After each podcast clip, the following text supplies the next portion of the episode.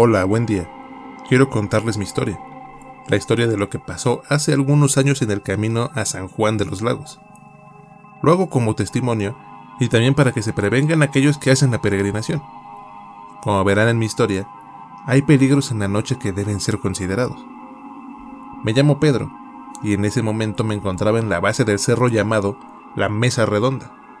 Había salido junto con mi padre Ramón en peregrinación desde nuestra ciudad hacía ya cuatro horas. Estábamos en un punto de descanso tradicional para aquellos que van al santuario de la Virgen de San Juan, una virgen con más de 200 años de devoción. Para mí era la primera vez que hacía el recorrido por voluntad propia. Cada año desde mi nacimiento, hasta los 12 años, mi padre me llevaba. Después, entre los tiempos de la escuela y el fútbol, y mi convicción de que la peregrinación no servía para mejorar nuestras vidas, dejé de acompañarlo. Ese día habíamos caminado con buen ritmo, bajando hacia el valle donde estaba situado el cerro. Yo no tenía la condición de joven. Ahora con mis 45 años, las piernas me dolían por la caminata y sufría por adelantado por los kilómetros que me faltaban. Volté hacia la cima del cerro, el cual se levantaba en medio del valle con una altitud aproximada de 200 metros más allá de donde las fogatas y las luces de los puestos de comida hacían fiesta. La mesa redonda recibe ese nombre pues su cima forma una especie de óvalo alargado plano en sentido norte-sur. Yo la conozco como el Paso de la Mesa, uno de los puntos de descanso para los peregrinos. Ya no recordaba a todas las personas que a lo largo de la ruta regalaban comida y bebidas a los viajantes. Era esperanzador saber que aún había gente que ayudaba a otros. Por un momento, pensé que tal vez me había endurecido del corazón en estos años, y que el proceso del peregrinaje de alguna manera ayudaba a tener buena actitud en la vida. Aún así, me preocupaba más mi padre, al cual había accedido a acompañar, después de ver en sus ojos una súplica que nunca había visto antes. Le era en extremo urgente que lo acompañara. Mi madre había muerto hacía diez años, y mi padre se había sumido en una depresión de la cual solo salía para hacer el peregrinaje. Después de regresar de San Juan hace cinco años, había cambiado. Contento, comenzó a comer y a recuperar su peso y buen ánimo hasta mediados del año pasado que enfermó sin tener claro el origen. Se veía cansado, pero decía que su fe lo sostenía. Con todo y todo, mi padre me dijo que él subiría solo al cerro, que lo esperara. Así que yo estaba ahí, en medio de los cánticos de los grupos de peregrinación, de los gritos de los tenderos, de los recurrentes fuegos artificiales, y el olor a comida, polvo y pólvora, hasta del hedor de las letrinas oficiales y de las improvisadas de la zona. En un momento dado, empecé a dormitar y a caer en trance debido a todo. Las luces, las voces, cada sonido me estaba haciendo perder la conciencia plena, y al agregar el cansancio del viaje, comenzaba a cabecear. Ya no supe si por un momento todo cayó, todo se oscureció, y si una parvada enorme de pájaros pasó por el lugar graznando agitada. Lo que me regresó a tierra fue la ovación coordinada de todos los que estaban en el campamento de descanso. Cuando reaccioné, vi a muchos de ellos abrazados llorando de felicidad. El hecho me extrañó bastante, y para estirar las piernas decidí levantarme para dar 10 pasos hacia la derecha y después 10 a la izquierda. No debía moverme tanto, ya que encontrarme en esa multitud sería casi imposible para mi padre. En todo lo que pude observar el patrón se repetía. La gente estaba feliz, contenta. Tal vez algo pasó que no pude registrar. Antes de que pudiera preguntarle a alguien, mi padre apareció por el camino que bajaba del cerro. Lo acompañaba un hombre de apariencia recia, un hombre de campo. Mi padre me dijo que pudo hacer las oraciones para mi mamá. Después se detuvo a ver a la gente del campamento y luego me preguntó si sabía lo que había pasado. Le dije que no, que me estaba quedando dormido. Asintió con la cabeza y luego se volvió hacia su acompañante, para presentarme inmediatamente, diciéndole, ¿Cómo ve, don José? Este es mi chiquillo. Don José me miró de arriba abajo dos veces, la segunda con una lentitud que me pareció despectiva. Antes de que pudiera decir algo, el hombre habló. Mucho gusto, muchacho, y una enorme sonrisa le iluminó el rostro. Me extendió la mano, y cuando se la estreché, don José me jaló para darme un fuerte abrazo. Me quedé con el rostro viendo hacia mi padre, el cual estaba sonriente, feliz, conmovido. En mis ojos había la súplica de que mi padre me sacara de esa situación, pero no hizo intento alguno por resolverla. Don José finalmente dejó de abrazarme, me masajé los brazos en los lugares donde recibí más presión, y don Ramón, mi padre, estaba muy divertido y feliz viendo mi sorpresa. Así que para amenizar aún más la noche, sacó una botella y le preguntó a don José, ¿Se acuerda que le prometí que traería algo para tomar? Si eso es lo que pienso, esta será una noche que todos recordaremos. O puede que no. Ambos rieron por lo alto, aunque su risa quedó algo ahogada por el barullo del festival. Traje poco, porque la otra vez perdimos mucho tiempo aquí. Hoy quiero que caminemos hasta donde a usted le gusta ir. Don José meditó un poco, volteó para ver a la multitud reunida que iba creciendo cada vez más con cientos de personas que bajaban del cerro de la mesa plana, y dijo, Así es, todos debemos regresar. Me parece bien, sorpréndame, don Ramón. Nos sentamos alrededor de un fuego cercano. La noche de finales de enero caía fría, pero los cánticos no cesaron mientras compartíamos la pequeña botella de mezcal que mi padre había traído. Cada uno tuvimos oportunidad de beber dos veces de la botella. Brindamos a la salud de la peregrinación, de la Virgen y de nosotros mismos. Yo quería preguntarle a don José por qué me parecía conocido, pero no sabía cómo, hasta que una pequeña memoria de la infancia se filtró por mi mente entre el mezcal y la risa desbordante de mi padre ante un chiste algo obsceno de don José. ¿Alguna vez nos acompañó cuando yo era niño? pregunté. No puede ser, chamaco, me dijo. Eso fue hace cuánto, 30, 35 años. Yo tengo 55. No creo. Pero entre la bola tal vez me viste. Señal de que sigo igual de joven. ¿No cree, don Ramón? Después de la respuesta de don José, mi padre dijo, yo lo recuerdo, así como es ahora. Y después se dirigió a mí. Desde hace cinco años, don José y yo nos vemos aquí en este cerro. Yo subo y él ya está ahí. Nos esperamos a que terminen los rezos y ritos de aquellos que tienen mandas por hacer allá arriba en el frío de la noche, en despoblado, lejos de los cánticos, una verdadera prueba de fe, pues la noche no siempre es benigna, y, y otras cosas que no se deben nombrar siguen a las peregrinaciones, terminó don José. Se hizo un silencio algo extraño, ya que no solo nosotros nos quedamos callados, sino que pareció que el resto del lugar también bajó el volumen de la fiesta para acoplarse. Finalmente, don José rompió el hielo. Le recuerdo a don Ramón que había veces que nos ha costado bajar, pues entre las sombras se escuchan cosas. Hizo una mueca de asco. Cosas del demonio. Escupió a un lado y se santiguó. Los tres nos quedamos callados una vez más, todos concentrados en el fuego frente a nosotros. Y pasó el tiempo tanto que la gente dejó de bajar del cerro, o por lo menos del acceso que teníamos cerca. Padre, perdone la pregunta. ¿Cuánto nos falta? En verdad que no recuerdas. Quedan dos lugares de descanso antes de la ciudad, y don José nos acompañará hasta ahí, porque no puede ir más lejos. Son las dos de la mañana. El siguiente punto de descanso está a 14 kilómetros. Hagámoslos esta noche para evitar el calor de la mañana, concluyó mi padre. Nos levantamos parsimoniosamente y comenzamos a caminar. Mi padre y don José siguieron platicando todo el camino. La gente avanzaba metida en sus cosas, unos rezando, otros cantando, pero a mí me llamó la atención un grupo de gente que iba muy callada. Hombres, mujeres y niños que no platicaban con nadie ni cantaban, y solo se limitaban a caminar entre la multitud. De vez en cuando nos cruzamos con grupos de personas que estaban haciendo un pase de lista para evitar que alguien quedara muy atrasado. Escuché al líder de un grupo contabilizar 57 personas. Le oí reírse, aunque su rostro mostraba una mueca algo frustrada. Mientras caminaba lo dejé atrás, pero alcancé a escuchar que les pedía volver a iniciar el conteo, y que alguien vigilara que nadie se contara doble, ya sea por olvidarlo en el cansancio o por hacer la misma broma de años pasados. Y así pasamos la noche. Llegamos al segundo lugar de descanso, ya sobre la carretera que lleva directo a San Juan. Ya podíamos olvidarnos del barbecho, de las piedras y de la hierba. Ahora solo quedaba el asfalto y el acotamiento. Más adelante, más adelante nos mezclamos con las peregrinaciones ciclistas, y entre todos, entre tanta gente, hubo momentos de retraso y de estorbarse entre todos. Pero no nos detuvimos, incluso comimos un desayuno sencillo, proveído por una de las personas que regalaban la comida. Tomamos agua y café, pero nada de refrescos. Incluso a esta edad mi padre me prohibió tomarlos, Recuerda que solo te emponzoñan y empiezan a doler las tripas, me advirtió por lo bajo. Me dio algo de gracia, pero se lo permití por respeto. Yo estaba fascinado ante la confianza que mi padre le tenía a don José. Seguía sin entender la naturaleza de su relación, pero era evidente que mi padre le guardaba respeto. Al darme cuenta de que el volumen de la plática no iba a bajar entre ellos, le dije a mi padre que los dejaría solos por un momento, para ir a ver el sitio de descanso con más detalle. Tenía ganas de ver qué tan cambiado estaba el lugar, y ellos estaban muy a gusto juntos.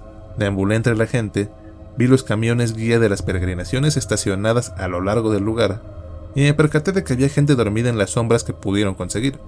Noté que la fila de los baños era larga y que había carpas instaladas por los buenos samaritanos del camino, que servían para dormir, descansar o platicar con la gente que venía de otros lugares y coincidían ahí. Me encontré al líder del grupo al cual escuché contarse durante la noche. Llegué con él, lo saludé y pregunté sin más. Buen día, siempre cuántos fueron. Como dice, anoche, en el camino lo escuché durante el conteo. Siempre sí fueron 57. El líder del grupo rió. Déjeme decirle algo, salimos 49 personas. ¿Me podrá decir por qué van tres años seguidos que los conteos de noche dan arriba de ese número? 49 personas llegaron a este lugar. Son los que debo resguardar. Las razones para que los números no den durante la noche se lo dejo a la Virgen misma. Ella sabrá sus razones. Se volteó y siguió en sus asuntos. Ay, joven, ya ve, por hacer preguntas obvias, intervino una mujer de edad avanzada. Volteé a mi izquierda y vi a una mujer bajita que me llegaba al pecho. ¿A qué se refiere? ¿Es tu primera vez? Ya estás grandecito para apenas empezar a venir. ¿Qué te pasó? ¿Un hijo cayó enfermo? ¿Tu esposa? ¿Qué manda estás pagando?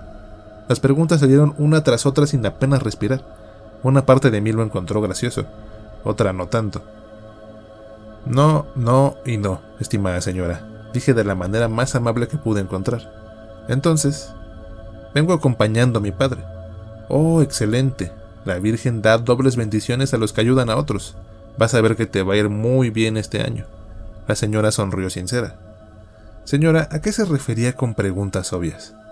La señora volteó a ver a todos lados, incluso al cielo. Sonrió complacida.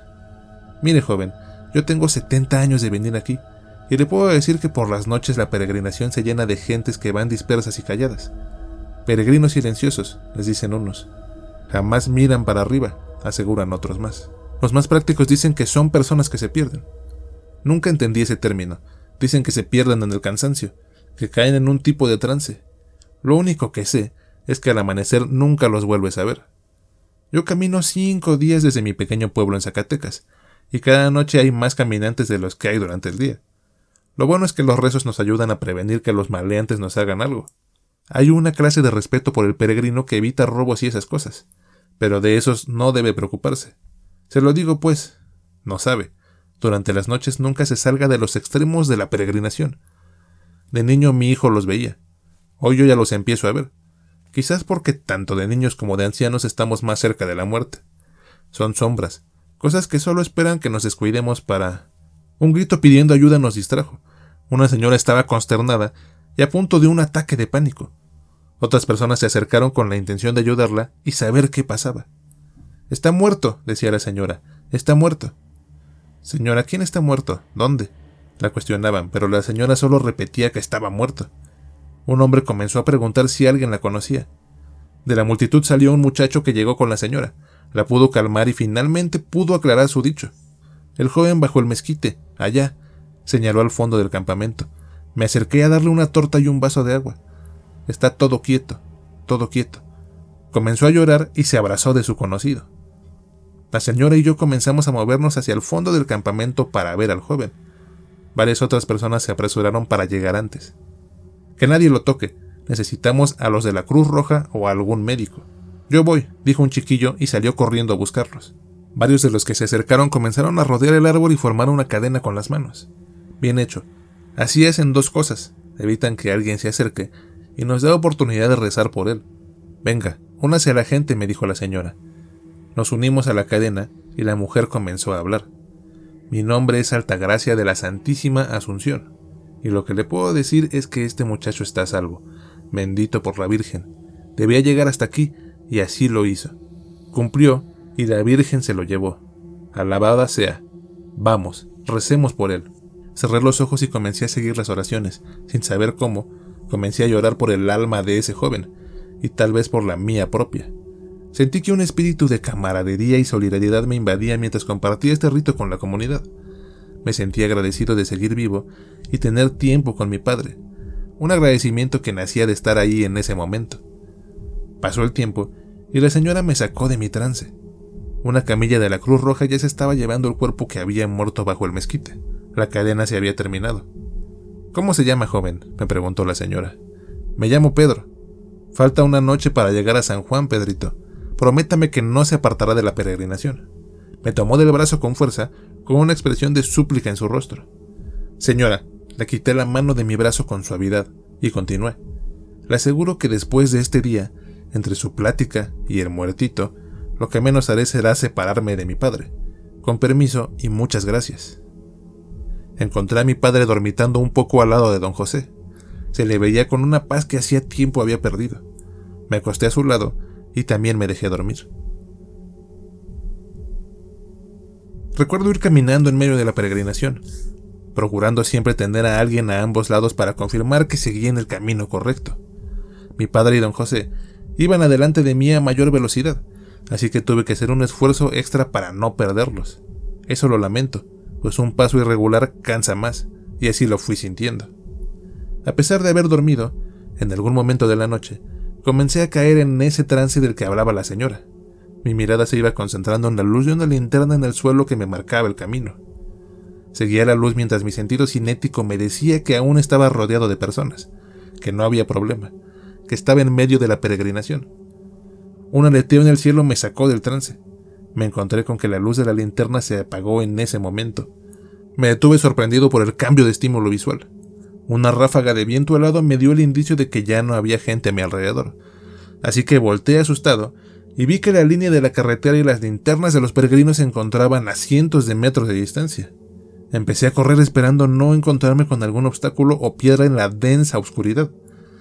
No supe si dejé de la lámpara atrás o si nunca tuve una conmigo, pero ahora todo lo que sabía era que la salvación estaba en la luz frente a mí, y me aferré totalmente a esa idea.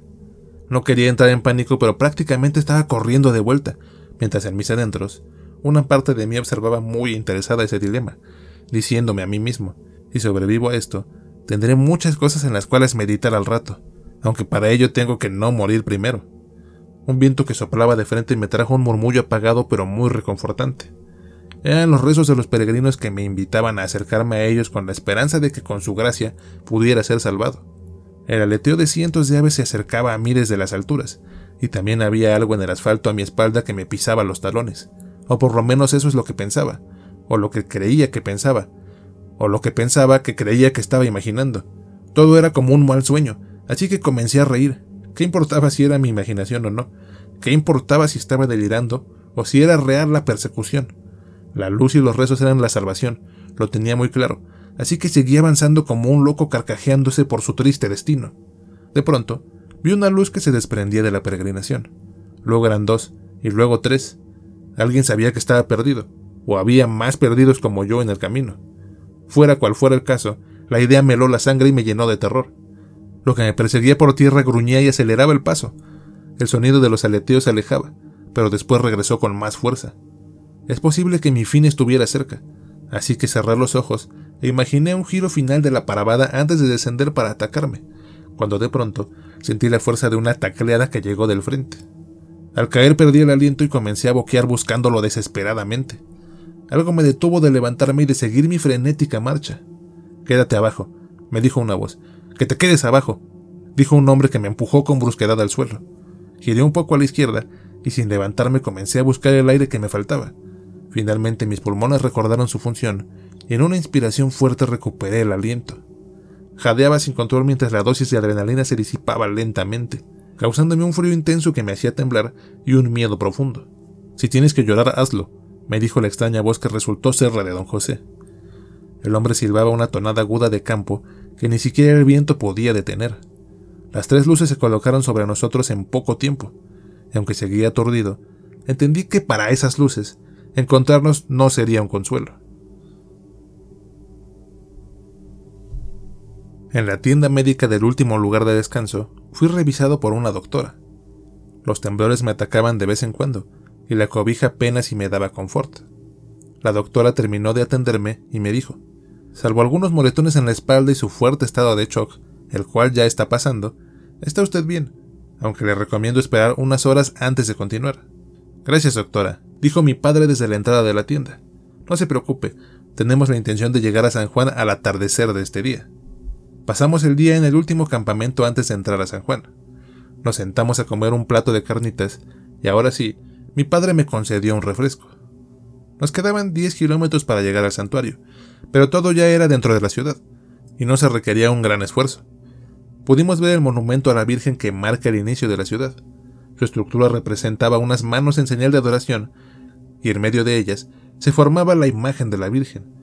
Y presenciar ese paisaje justo al atardecer fue una magnífica experiencia después de los horrores de la noche. Don José y mi padre mantuvieron su plática continua. Después dormitaron por un buen rato. Yo comencé a atar cabos al mediodía, y una idea se formó finalmente en mi mente. Don José, ¿cómo me encontró sin linterna? No lo vi llegar a mí. Don José le dedicó una mirada a mi padre, y éste se encogió de hombros como dándole permiso de que me dijera si quería. Porque puedo orientarme en el campo de noche sin necesidad de luz, y tengo buen oído, todo lo pude oír. Solo por eso, jovencito, y agradézcalo, eso lo salvó.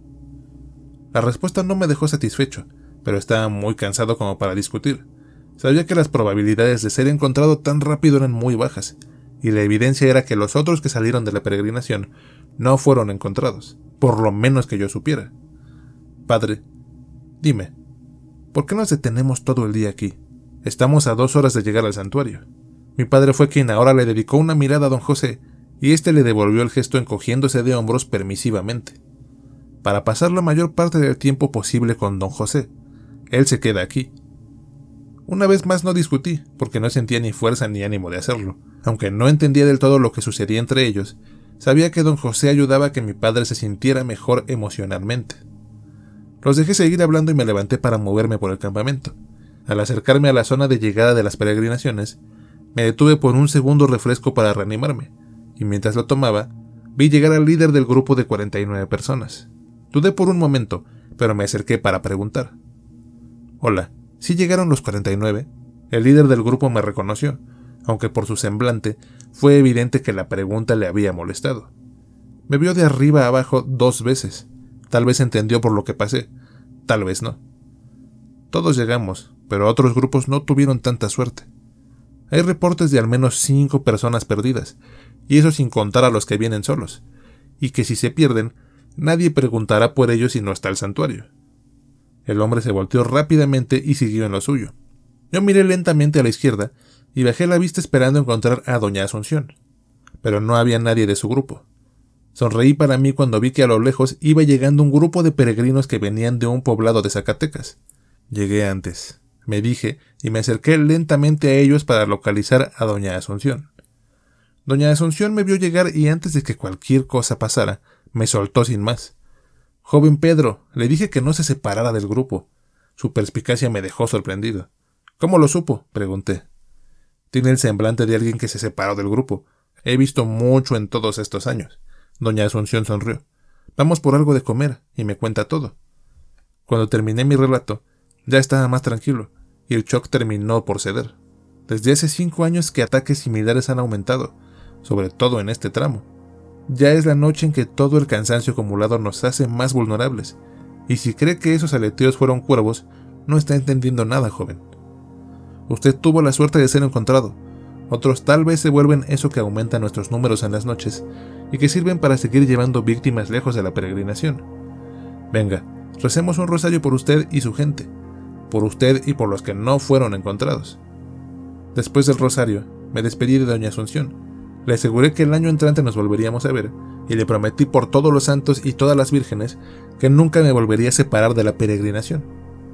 Finalmente, ya con el sol cayendo a punto de pasar por en medio del monumento, don José y mi padre se despidieron efusivamente, prometiendo encontrarse de nuevo el año siguiente en la cima de la mesa redonda como siempre desde hace cinco años. Don José se despidió de mí y me abrazó con mucho cariño. No te pierdas de nuevo, hijo. No siempre estaré ahí. Cuida a tu padre. Los espero el año que entra. Le volví a agradecer por salvarme. Estrechamos las manos por última vez, y mi padre y yo comenzamos el tramo final del camino. El sol empezó a asomarse entre el monumento. Parecía que la Virgen nos llenaba a todos con su luz y su bendición. Ya no volvimos la vista atrás. Todo lo que había que decir fue dicho. Mientras seguimos iluminados por el sol, le pregunté a mi padre la verdadera razón de hacerme venir con él, y mi padre me miró un momento dubitativo. Esperaba decírtelo en el viaje de regreso, en el camión, pero creo que es un buen momento. Lo encontré o me encontró hace cinco años en la cima de la mesa redonda. Subí a hacer algunas oraciones a nombre de tu madre, y se me acercó. Desde el principio entendí que no sabía quién era. aunque a veces hablaba de cosas que me permitían entender que en ciertos momentos toma conciencia de su situación. Cuando pude conciliarme con la idea de quién era él, decidí aprovechar todo el tiempo que pudiera. Siempre se queda en el último puesto de descanso, nunca entra en la ciudad. La verdad, no tengo idea si está atrapado en ese tramo, si en algo le falló a la Virgen, y ese es su castigo. Lo único que tengo claro es que desde que nos encontramos pude salir de la tristeza por la muerte de tu madre. En ese sentido, a lo mejor la Virgen me lo envió para curarme, para salvarme y reconciliarme con la vida. Ese hombre, don José, es tu abuelo. Falleció a la edad en la que lo ves ahora. Lo viste de muy niño, por eso lo reconociste. Al inicio estaba algo incrédulo, pero analizando muchas cosas que pasaron en el viaje, me di cuenta de que esto era cierto. Y me trajiste para que lo conociera. Sí, pero por encima de todo, para decirte que no sé si sea capaz de vivir otro año completo. Sé que parezco sano, pero siento que algo no está del todo bien. Por eso me era importante traerte, para que supieras de don José, sí, pero por encima de todo, para que si muero, sepas dónde encontrarme. No prometo reconocerte, no prometo que será con don José. Deseo con toda el alma que sea con tu madre y puedas vernos juntos otra vez. Solo sé que haré todo lo que sea de mi parte para estar ahí en la mesa y que podamos convivir durante el viaje. A la mención de mi madre, comencé a sollozar recordándola. Claro que estaría ahí con la esperanza de verlos juntos, felices como en los viejos tiempos. En ese momento, entendí que tal vez me habían faltado lágrimas por llorar. Ya no dije más, dejé que las palabras profundizaran en mi mente y en mi alma. Mi padre sabía que lo que me había dicho era mucho para procesar, así que el resto del camino lo andamos callados. En el atrio del santuario, en medio de toda la gente, de toda la devoción que se percibía como un ente físico que flotaba entre todos, yo le juré a mi padre por la Virgen que no dejaría de acompañarlo desde ese momento, y que cuando muriera, subiría a la mesa redonda para encontrarlo, y que un día le presentaría a sus nietos. Esa fue mi historia. El tiempo ha pasado, y ya era momento para hablar de ella. Espero que para muchos esta anécdota sirva de esperanza, pero también de alerta. Cosas oscuras siguen rondando las peregrinaciones. Entes malditos siguen mezclándose entre nosotros para separarnos del camino, y los aleteos en la noche no son de aves que podamos reconocer.